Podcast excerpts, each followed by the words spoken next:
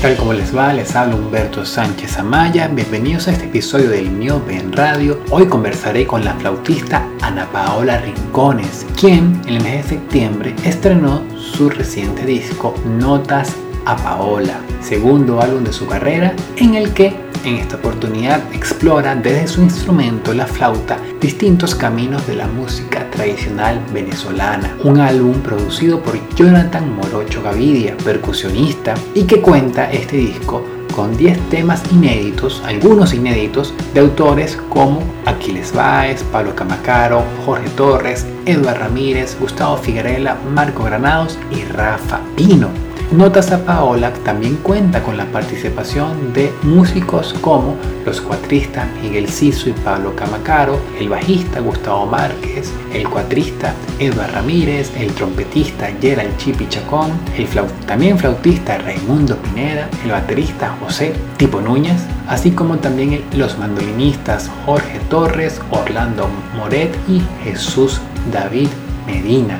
También participaron los guitarristas León Ciontiveros y Aquiles Baez, el contrabajista Héctor Valero, en el, beatbox Joe Beat, así como en las maracas Juan Ernesto Laya. También estuvieron en estas sesiones de grabación Rafa Pino en las maracas Tullera y en la voz, así como Raúl Salmerón, Salmerón perdón, en las maracas orientales. También en la percusión estuvieron Abelardo Bolaño, Ricardo Pelón Aguirre y Morocho Gavidia.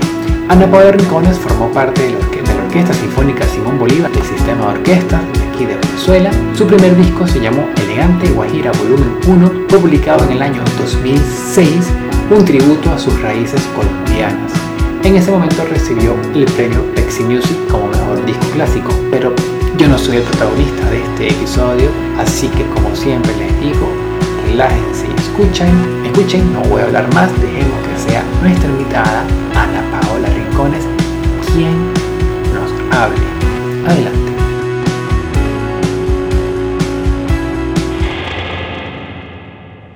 Encuentro en línea vía Zoom con Ana Paola Rincones, que nos conecta desde Los Ángeles, California. ¿Cómo estás, Ana Paola? Muy bien, Humberto. ¿Cómo estás tú? Gracias por el espacio.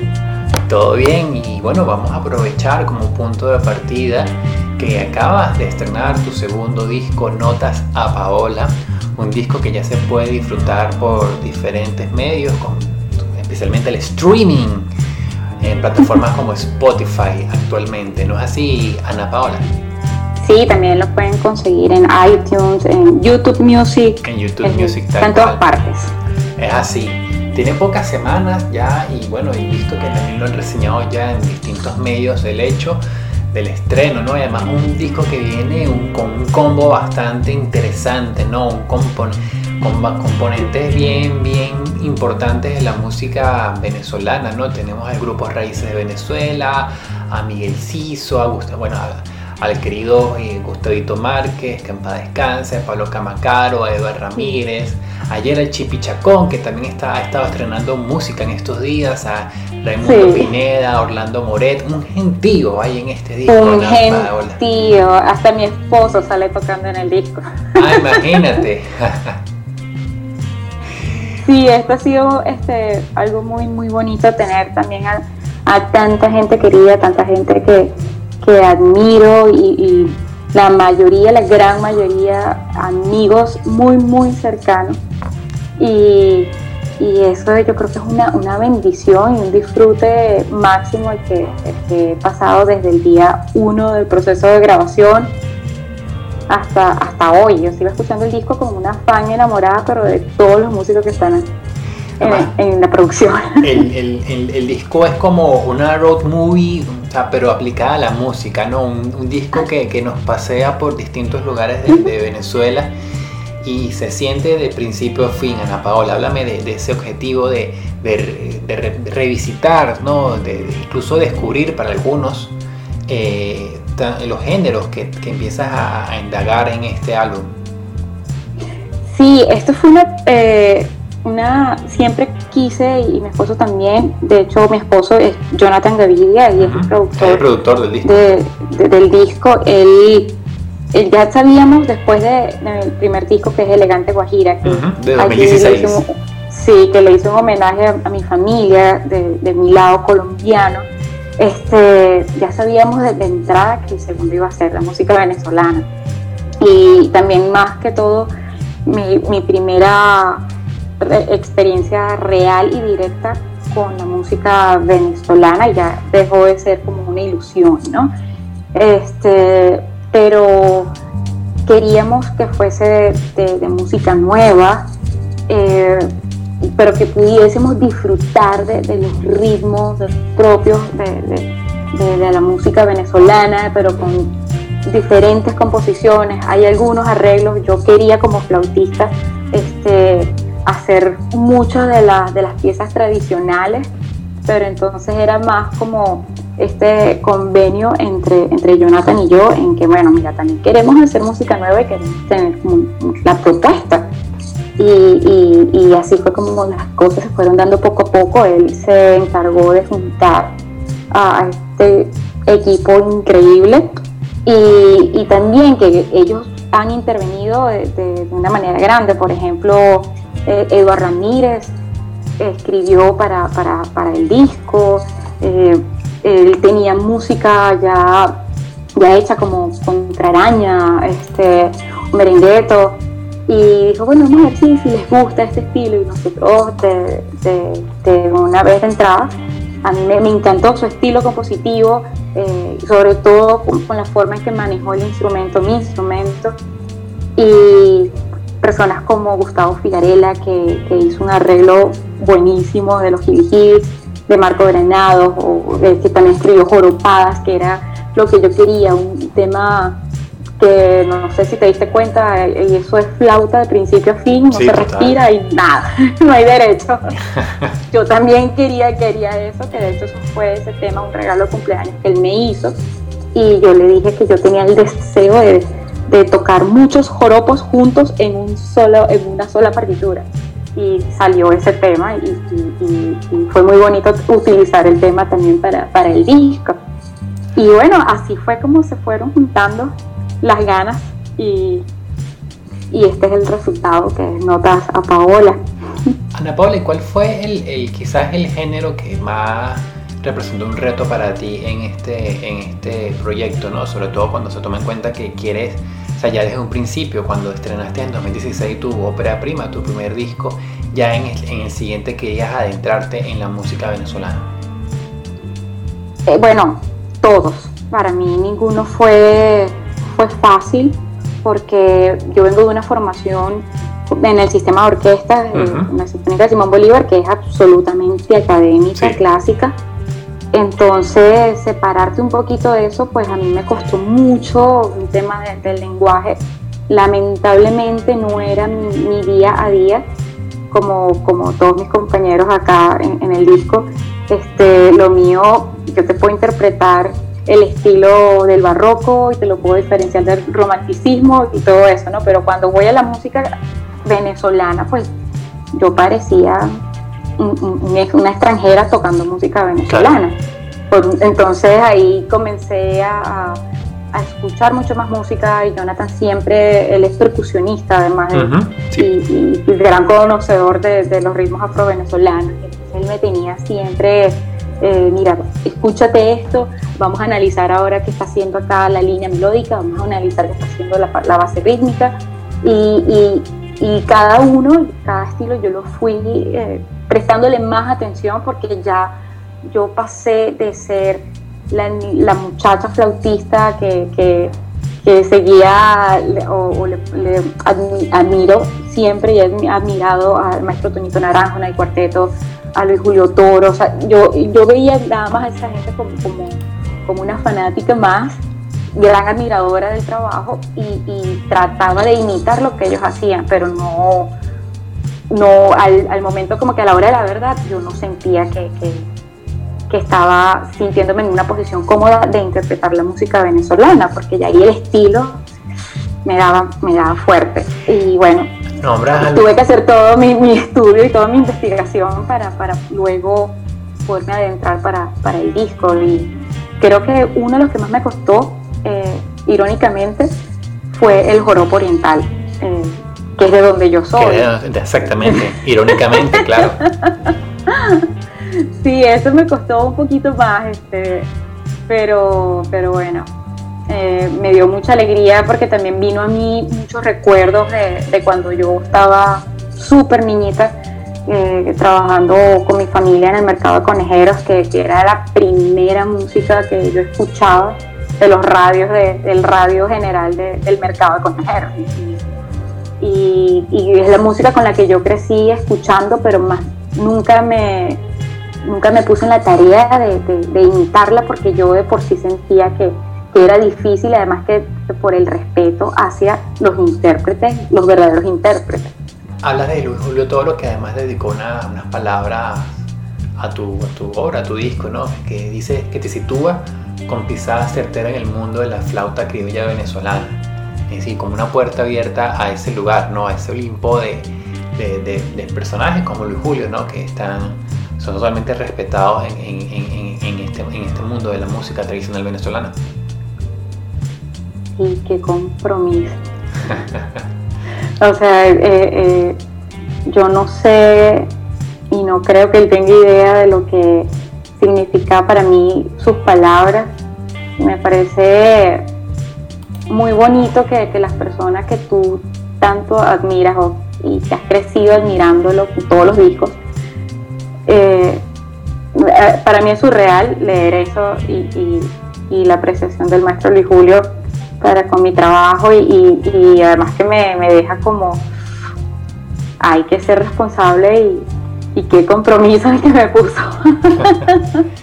Ana Paola, mí si bien comentaba hace unos minutos de, ese viaje a través de Venezuela, también hay un viaje por sentimientos, desde la canción número uno hasta la número, hasta la número 10, ¿no? desde Catalú Calalú, perdón, hasta Notas a Paola, que es la, que la, única canción cantada, ¿no? Cantada por Rafa Pino, eh, acompañado de Eduard ahí. Eh, pero todos esos sentimientos que yo, bueno, que yo recibí, ¿no? No sé si fue tu intención transmitirlos, son una, eh, sentimientos muy intensos, pero muy vinculados a la, alegría en cierta forma, ¿no? A la, incluso hasta la, a la adrenalina que puede haber en eso que tú decías hace unos momentos, ¿no? Que casi ni respirabas en una de las horas, exactamente. El disco plasma bastante bien, casi que el 99.999% mi personalidad. Yo, yo me considero una persona eh, muy optimista eh, y sin importar las circunstancias siempre, siempre, siempre trato que todo sea muy, muy alegre y también en los momentos no tristes, sino los más íntimos, eh, que para mí significa muchísimo este, también. Y el disco es todo un viaje, cada tema y cada estilo representa algo muy importante en mi vida. Calalú, que es una onda nueva. Yo conocí al maestro Aldemaro Romero cuando tenía 14 años en Margarita. Eh, no tenía idea de quién era el maestro Aldemaro, por ejemplo, pero ese momento donde a mí me escoge el maestro para tocar de solista su concierto de flauta y orquesta, sin tener idea de quién era el Señor y que me haya cambiado la vida por completo esa semana, eh, él y, su esposa, este, eso marcó mi vida y años más adelante lo coincidimos en Caracas y él estaba diciendo esa anécdota, estaba echando el cuento de ese momento en Margarita. Eh, y después yo me acerqué y le dije, maestro, era yo la persona con la que, de la que usted se estaba refiriendo. Imagínate. Este, y eso, eso fue algo muy impactante eh, para mí, con, que, y yo dije, no, saca la luz cuando llegó a, nosotros, que le escribió Jorge Torres, eh, que de hecho está grabada ya por él en su proyecto. Este, ya yo sabía de entrada que eso iba a ser el el, disco, el, tema principal de, para, para abrir Notas a Paola, porque digamos que por allí comenzó mi viaje eh, de, cambios y, de momentos muy significativos en, toda mi formación como flautista. Y sin embargo, hablas de, una persona muy optimista y te decía de, estos sentimientos eh, enérgicos además, pero también con cabida a la nostalgia que yo siento que hay, por ejemplo, en, el patio de Aquiles Baez, sea, ya más ese nombre, no sé, remonta como juventud, remonta a niñez, incluso antes de, escuchar bien la obra. Eh, pero no es una nostalgia de esas que te dejan paralizado, no es una nostalgia momentánea para luego seguir y, inmediatamente lanzas joropadas ahí. sí, es como, bueno, ya hay que pasar la paz. Sí, exactamente. Eh, bueno, mi patio, eh, qué hermosa esa composición. Eso fue grabado en un momento para mí muy triste. Ese día yo me estaba despidiendo del sistema de orquesta. Eh, esa grabación fue una grabación en vivo de, creo que de todo el disco. Te pudiera decir que para mí esa fue la más difícil porque yo la grabé con un nudo en la garganta todo el tiempo. Y, tú como, como músico, tú sabes que tienes que dejar todo de lado, todo afuera y, estar en el momento íntimo de, la grabación y concentrarte en todo lo que estás haciendo. Ese día para mí fue muy movido eh, emocionalmente porque ya estaba cerrando de alguna manera o estaba empezando una transición también, si lo quieres ver de esa forma, este, un ciclo tan importante en mi vida, 21 años dentro del sistema, el primer día que yo empecé, estaba cerrándolo ese día. Y, bueno, antes de, entregar los instrumentos, de, entregar la carta y firmar todo, eh, el cierre de contrato y todas esas cosas, eh, estaba en la sala Fedora Alemán, de la sede de orquesta de Caracas, sí, eh, pues grabando mi patio y se termina la grabación y a los dos minutos subir a, la gerencia y y hacer ya todo el cierre de, todo. Y se acabó. ¿Cuándo fue esa grabación? Entonces, y todo quedó, pues bueno, fue una grabación en vivo, este, el maestro Aquiles y yo, y, y, todo quedó allí y me alegra mucho también escuchar de las personas lo, todo lo que les viene a ellos en mente con, con este tema en especial. Y el, y el maestro Aquiles va seguramente tendría otra idea claro. con la grabación, pero con el tema, pero yo, pues bueno, lo mío fue eh, mi manera de agradecer a todas las personas que me han estado acompañando durante un ciclo tan importante en mi vida que, experimenté en el sistema de orquesta, desde el que abre la puerta, señor que abre la puerta, hasta, hasta el, cargo más alto que, que haya allí. ¿En qué ¿Sabes? Sí, totalmente. Ana Paula, ¿en qué año grabaste el disco? ¿En qué año fue grabado? El disco fue grabado en el 2000, me vine para acá, 2018, como el 2017, mediados del 2017. ¿Por qué la flauta, Ana Paola? ¿Por qué elegiste ese instrumento? Porque fue culpa de mi mamá. Mi mamá fue la que me entregó la flauta. Ah, sí. ella, ella un día en Margarita, este, siempre nos estuvo inscribiendo en, cursos a mi hermano y a mí en distintas formas porque ellos, de cierta manera, nosotros, nosotros no vivíamos en una zona segura. Y también mis padres, mis padres son colombianos y ellos se mudaron a Venezuela a, a conseguir mejores oportunidades, pero no pudieron ejercer su profesión en el país para ese momento. Y se dedicaron a la economía informal. Y ellos, desde que yo tengo uso, uso de razón, ellos trabajaron vendiendo ropa, mercancía y perfumes en, el mercado de conejeros. Entonces también para no tenernos en casa o que no estemos en calle y que no pasáramos a lo mejor tanto tiempo en el mercado, que era también para mí un tiempo muy feliz porque a mí me encanta y me encantaba mucho en ese momento trabajar muchísimo y, mis hermanos y yo siempre estuvimos de cursos en cursos. Eh, y de entre tantos esos cursos llegó un día mi mamá y me trae una flauta transversa a, la casa y me dice, el lunes vas a comenzar música. Tendría yo como 8 o 9 años. Te inscribí en, en, en, una casa de música, un sistema de orquestas en Guaraguán por la mar. Ya, bueno, mami, está bien. Y voy a recibir mi primera clase de flauta y lo mío fue un flechazo a primer sonido. Este, no tenía idea de lo que era el instrumento cuando ella me lo presenta pero vi mi primera clase y me sentí en un sitio además que me sentí bienvenida y, que era como mi lugar en el mundo por fin. Y, el sonido del instrumento de una me atrapó y, y, yo le dije ese día a mi mamá, retírame de todos los cursos donde me inscribiste porque vas a perder el dinero y déjame aquí porque yo me voy a dedicar a esto, yo voy a ser flautista.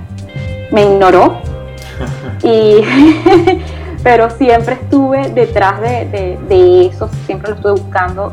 Eh, yo creé mi, forma de vida, la escuela, todo que girara en torno al, sistema de orquestas, a la flauta. Me gustaba mucho lo que sucedía, me los ensambles, me gustaban los ensayos, me gustaba estar cinco horas estudiando el instrumento. Eso era algo que yo disfrutaba demasiado, me hacía feliz, me hace feliz. Y, bueno, eh, así fue que, comencé con lo de la flauta. Salí del bachillerato y a los dos días ya estaba montada en un avión para Caracas. Okay. Y yo le dije, te lo dije, me voy a dedicar a la música. ¿Y estuvo de acuerdo, mamá? bueno, sí y, no como todos padres y sobre todo cuando tienen esta característica de, migrantes, ¿sabes? Que, que buscan mejores oportunidades, por así decirlo, para, para su familia, para sus hijos en el futuro. Y, y, es tantos sacrificios de que ellos han hecho, tanto, tantos años de trabajo sin cesar, que ellos tienen aspiraciones, como me imagino todos padres, todos queremos lo mejor para nuestros hijos, pero las aspiraciones eran doctor, abogado. Mis hermanos son, son abogados. Pero ¿Estudiaras en la UDO o en la Universidad de Margarita? En la Universidad de Margarita, los, los dos. Y, y, yo era la única desde el, desde el, primer día con la música. Yo dije, yo voy a ser músico. Y estos padres que ellos tienen contacto con la música por el lado de Colombia, que tenemos mucha familia también músicos, ellos estaban como medio preocupados por la cosa y por eso me ignoraban. Porque este, era así como que, mira, pero el típico, el típico caso, pero pero estudio una carrera de verdad también. Y yo, bueno, eso, yo, voy a estudiar música. Tú me ves estudiando todos los días, todo el día el instrumento, donde sea, hasta en el carro, ahí mismo en el puesto del mercado estudiaba flauta. O sea, yo, yo buscaba mi sitio siempre para estudiar. Y yo la medio complací, porque cuando yo me fui a Caracas, yo me, inscribí en, la Universidad Metropolitana para estudiar idiomas modernos. Siempre me han gustado los idiomas. Y, pero al mismo tiempo ya estaba en el Conservatorio Simón Bolívar, que queda en el Paraíso.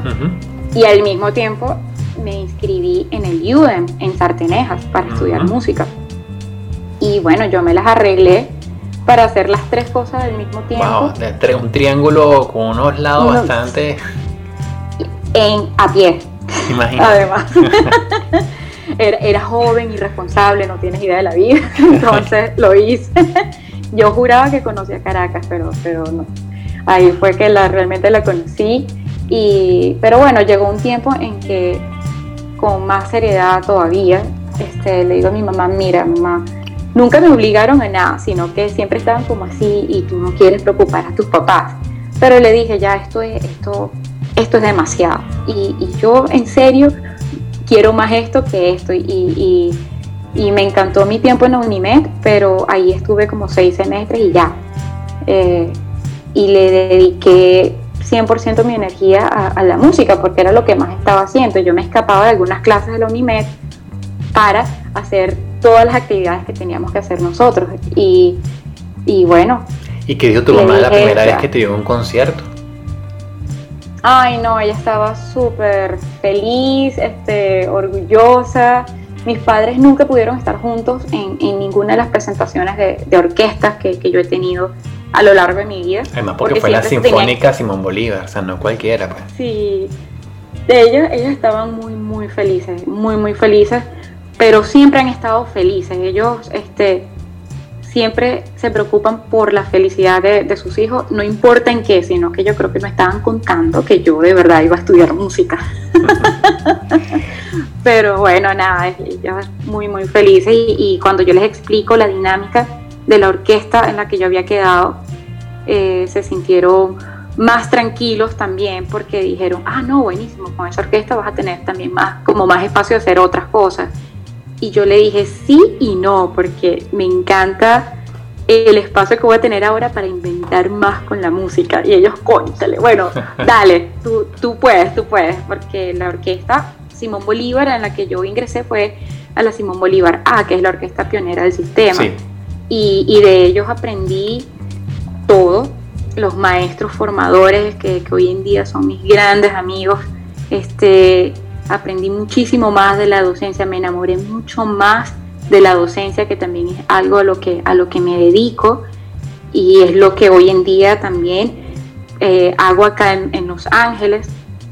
Y, la experiencia de viajar a diferentes núcleos en, distintos estados en el país y tener ese contacto y, crear una red de estudiantes, eh, yo la verdad es que la, la pasé magnífico más la calidad de, de artistas que son cada uno de ellos y todo lo que tienen para, aportar y ese valor tan grande y tan bonito que tiene la, Sinfónica Simón Bolívar, este, es lo que yo me, llevo, me llevo por completo de cada uno de ellos. Anne, háblanos de qué estás haciendo actualmente en Los Ángeles, ¿no? Ya nos habla de, la parte pedagógica, pedagógica, perdón, de la parte educativa, pero ¿qué, nos puedes detallar del momento que, que vives en, ahorita? Aquí en Los Ángeles, este, como músicos del sistema, voy a hablar por mí. Eh, lo primero que busco es tocar las puertas en alguna organización donde, donde pueda apoyar en, en, las flautas, en música de ensamble, en, la, en el programa orquestal. Este, acá soy profesora suplente, estoy con la Yola, que es un programa eh, inspirado en el sistema, que de hecho fue eh, fundado por, por Gustavo Duamel. Soy la profesora de flauta y viento madera para una organización que se llama A Place Called Home.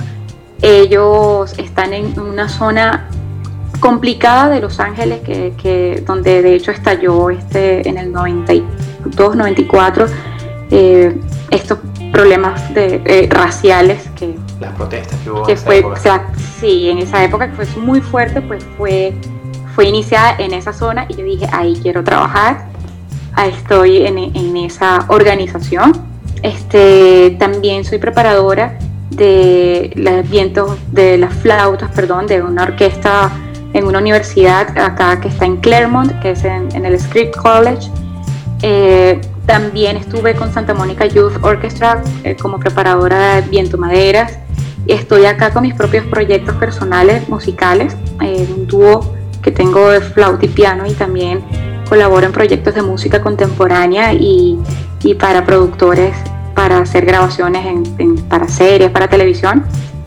Y actualmente, desde hace un mes, inició una organización sin fines de lucro que, que creé con tres otras colegas de acá y tenemos nuestra propia empresa, por decirlo así. Acá brindamos clases ah, de música a una área eh, de bajos recursos, eh, ¿sí?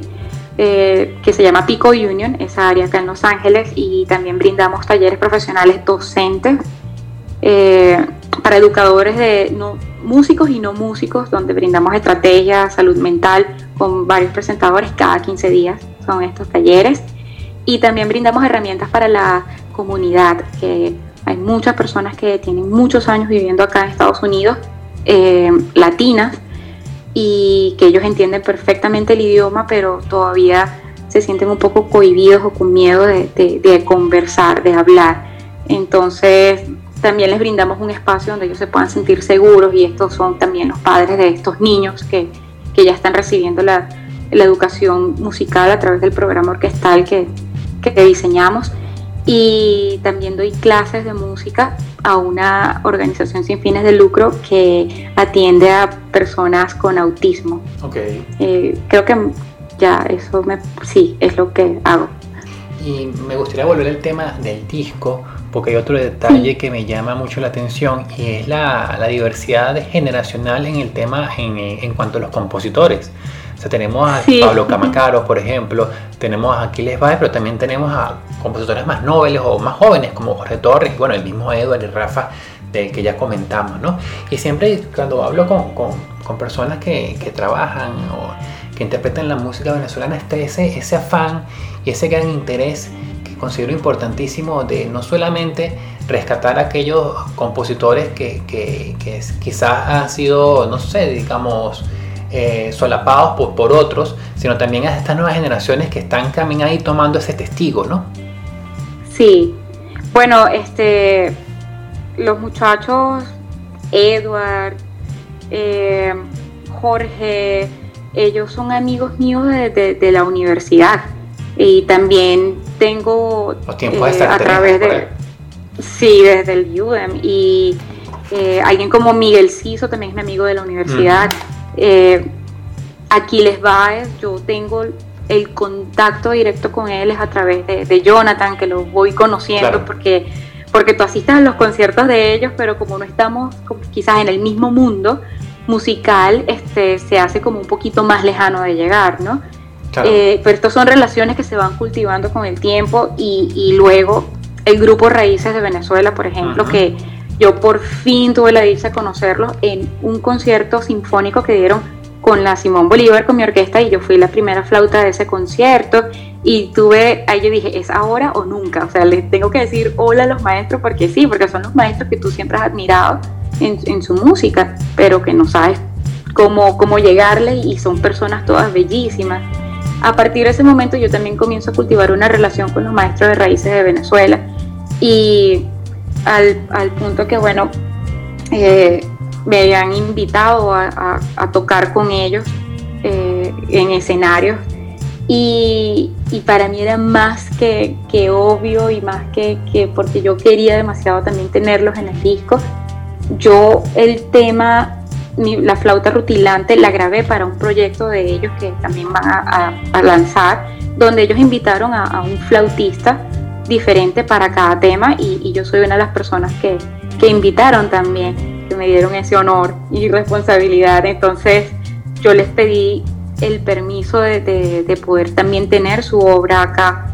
Pero todos ellos, los muchachos, los más, digamos, los más jóvenes, ellos vienen haciendo un trabajo importante para su instrumento, que también están sumando un trabajo muy importante para la música venezolana y, lo han desarrollado de esta manera que, que, ellos sienten también un profundo respeto por todos los que empezaron ese camino. Claro.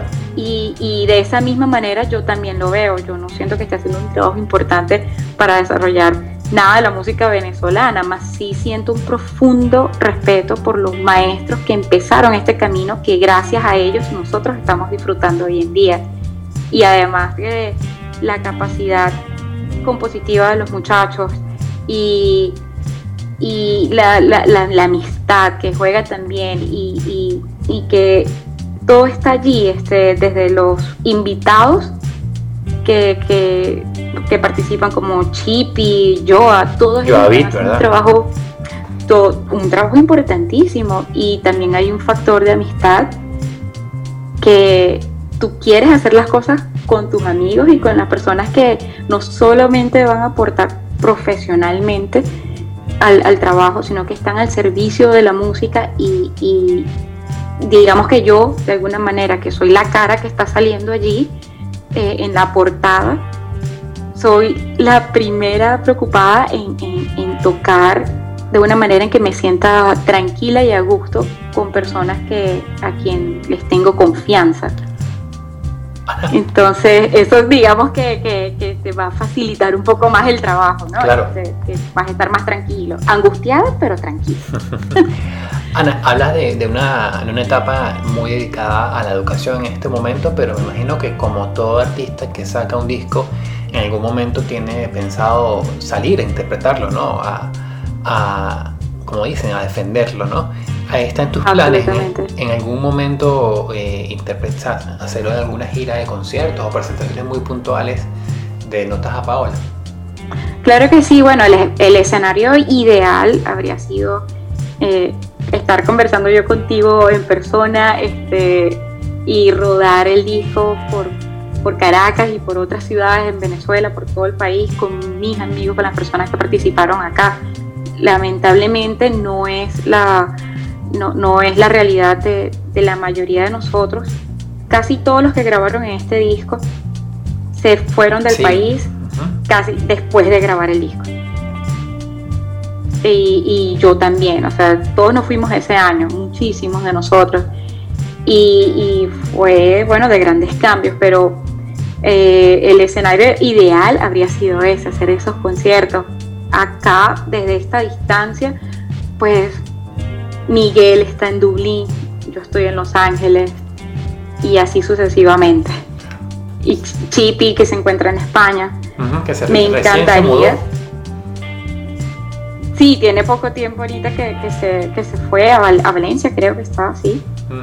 y, y, bueno, Jorge está en Caracas. Y creo que juntar todo este equipo sería lo, también lo más perfecto, pero en la situación en la que nos encontramos hoy en día hace esto lamentablemente un trabajo un poco más complejo. Eh, pero eso está en mi mente, está en la mente de Jonathan y mía absolutamente cuando, cuando el escenario eh, se pueda dar. Eso va.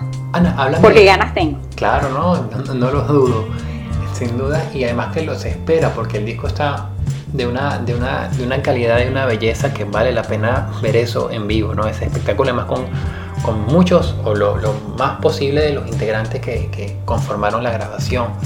Háblame de esa última canción. Ana, ¿cómo, cómo llegaron a, esa, a última canción y que esa fuera la que cerrara el disco? Bueno, Notas a Paola sale porque Jonathan tenía esta idea de, de tener en un tema el joropo tuyero con el joropo oriental. Ya yo estaba media preocupada porque es que yo llevé correazos en serio para, para, poder, este, sí, para, para, para darle el respeto que merece nuestra música en, la forma interpretativa. Y digo respeto porque, porque es así, este, hay que, hay que respetar todo y hay que asumir las cosas siempre con responsabilidad y también tienes que ser muy honesto contigo mismo cuando, cuando sientes que, que, hay, que tienes ahí un límite que debes mejorar y, debes trabajar muy duro para, mejorar lo que debas mejorar. Entonces ya yo estaba clara. Este, pero, pero él se comunica con Edward, quien escribió la música, y, le explica a Edward y, le explicamos también a, Rafa cómo iba a ser la dinámica de, de, ese tema que no tampoco tenía ese nombre, tenía otro nombre. Y y Edward escribe la música y, luego a Rafa se le explica qué se quería en, la letra, que, que, yo básicamente iba a estar como siguiendo un, dictado y, luego irnos a un estribillo con, el joropo y, bueno, sale Rafa con esta letra que fue genial, a mí me encantó y, le dije, chamo, es que yo recorrí literal toda mi infancia con lo que tú, con lo que tú hiciste. Este, pensar en las notas y tocarlas, este, ese dictado musical que, siempre te hacen en, la universidad, todo eso. Eh, pues eh, me pareció bien, bien divertido y, así fue que sale El Viaje, se llamaba para ese momento. Y luego Jonathan y yo estábamos como buscando un nombre para el disco, pero también para este tema, porque yo soy muy, yo soy de las personas que, que todo le tiene que hacer clic. Y, eso es lo que a mí me, acelera y me genera una, una, chispita que me pone acelerada en todo. Entonces le dije, chamo, pero es que amo el tema, es lo máximo, pero el nombre todavía como que no. Edward se estaba mudando del país cuando terminó de escribir la pieza y todos hicimos eh, milagros eh, porque sí, él se, estaba mudando y bajando para el aeropuerto, estaba terminando de escribir este, y cuando manda las armonías, manda todo y, así fue que, sale esta pieza tan divertida y, y, luego pensamos como en el nombre del disco y, pensamos en notas a Paola, un día de que no estás ni pendiente de pensar, ni pendiente del disco, ni nada. ¿Sabes? Cuando, como cuando tú buscas algo que se te pierde y dices, ah, ya no lo voy a buscar, que el día que menos lo quieres es cuando lo vas a conseguir. Así salió casi que el tema del disco y nos pareció lo más conveniente porque la mayoría de, los temas, la mayoría del disco son temas nuevos y que fueron escritos para, para este proyecto o que fueron buscados para este proyecto y son pocos los arreglos que hay y los arreglos como por los jibiji, por ejemplo, que era un tema que yo, yo quería tocar demasiado. La negra tilia, ese arreglo que hizo el maestro Tamacaro, que lo tenía guardado, no sé desde hace cuántos años, que me escribe un correo diciéndome, ah, yo tengo un arreglo que hice para flauta sola de la negra tilia. Eh, y bueno, me pregunto si, lo puedes como ver, si te gustaría tocarlo, está allí, me encantaría regalártelo. ¿Qué puedes hacer? Imagínate, imagínate. ¿Cómo lo voy a decir yo al maestro que no? Imposible. Y con la negra tilia menos, aunque el compromiso iba a ser grande por la porque son los temas también más conocidos que, que, tenemos. Y, y claro, claro, ver un claro así. Entonces, notas a Paola, salimos con el nombre y dijimos, este es el nombre más lógico. Es más, este va a ser el nombre del disco. Del disco, claro. Ana, oye Ana, eh, para las personas que, que, escuchan por primera vez sobre ti o sobre el disco, ¿cuáles son tus coordenadas? Bueno, a mí me consigues en Instagram como arroba Paola Rincones. Eh, en Facebook también me puedes conseguir Ana Paola Rincones, todo el mundo bienvenido. Y en Twitter estoy como arroba flauti, que significa flauti-pícolo. Buenísimo, Ana. Oye, ¿algún mensaje final que consideres importante y nos hayamos tocado durante esta conversación?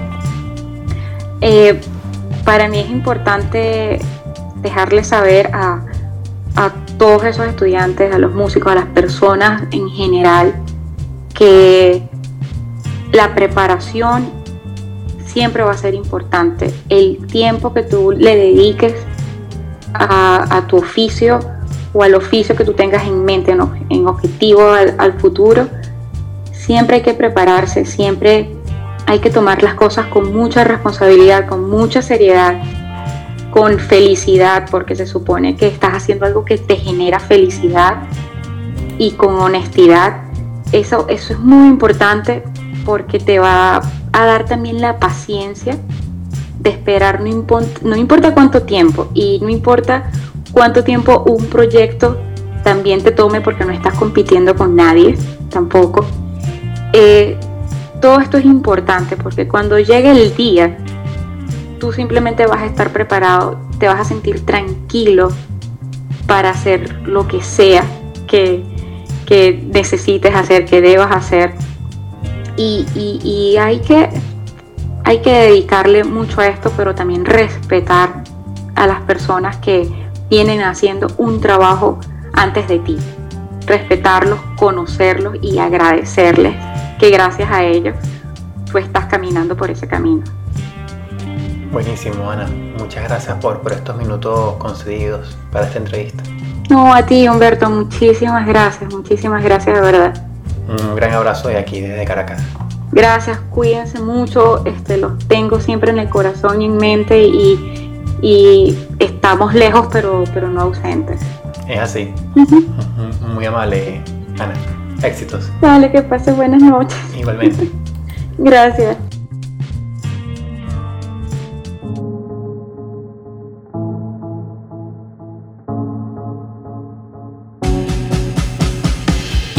Fue todo por hoy en este episodio de El Miope en Radio. Les habló Humberto Sánchez Amaya. Este programa fue grabado el 5 de octubre del año 2020 vía Zoom. Me pueden seguir en redes arroba Humberto Sam con M música al final en Instagram y arroba Humberto Sánchez en Twitter. Este programa lo pueden escuchar por la emisora web Humano Derecho Radio Estación. También es por Spotify, YouTube Google Podcast y Apple Podcast. Así que suscríbanse en los canales en los que estén en, en donde aparezca para suscribirse o sigan. Nos vemos.